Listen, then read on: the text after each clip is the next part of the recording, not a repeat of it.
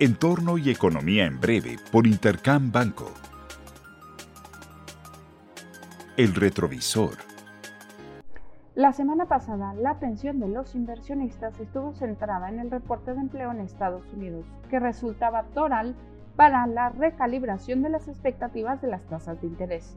En el mes, se crearon 263 mil nuevos puestos de trabajo, mientras que la tasa de desempleo cayó a 3.5%.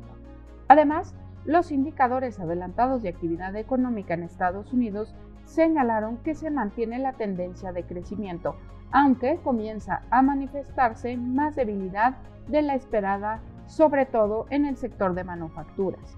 En México, la agenda más relevante fue el dato de inflación del mes de septiembre, que se ubicó en 8.7%, moderándose en el margen, pero la inflación subyacente nuevamente se aceleró a 8.28%.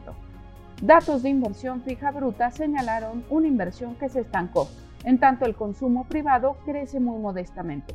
Finalmente, los indicadores adelantados del IMEF dieron señales mixtas con las manufacturas acelerando y superando el terreno de expansión, mientras que los servicios se moderaron.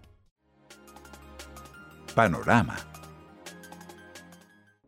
Esta semana será crucial para los mercados. En Estados Unidos se publicará el dato de inflación para el mes de septiembre, en el que se espera ver una moderación a 8.1% en términos anuales.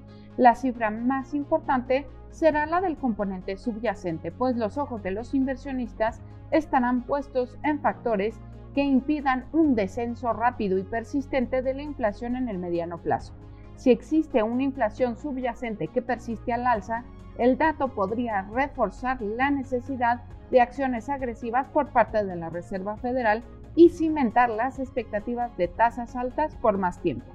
Adicionalmente, se publicarán las minutas de la Fed que darán más detalles sobre la determinación de los miembros para contener la inflación, aún a costa de menor crecimiento o de inestabilidad financiera.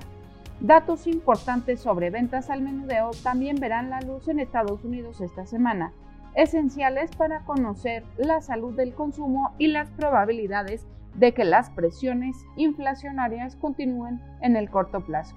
Finalmente, en México se publicarán las minutas de Banco de México, donde será clave interpretar las intenciones del banco de cara al cierre del año y su postura con respecto a seguir indiscriminadamente los movimientos de política monetaria de la Reserva Federal.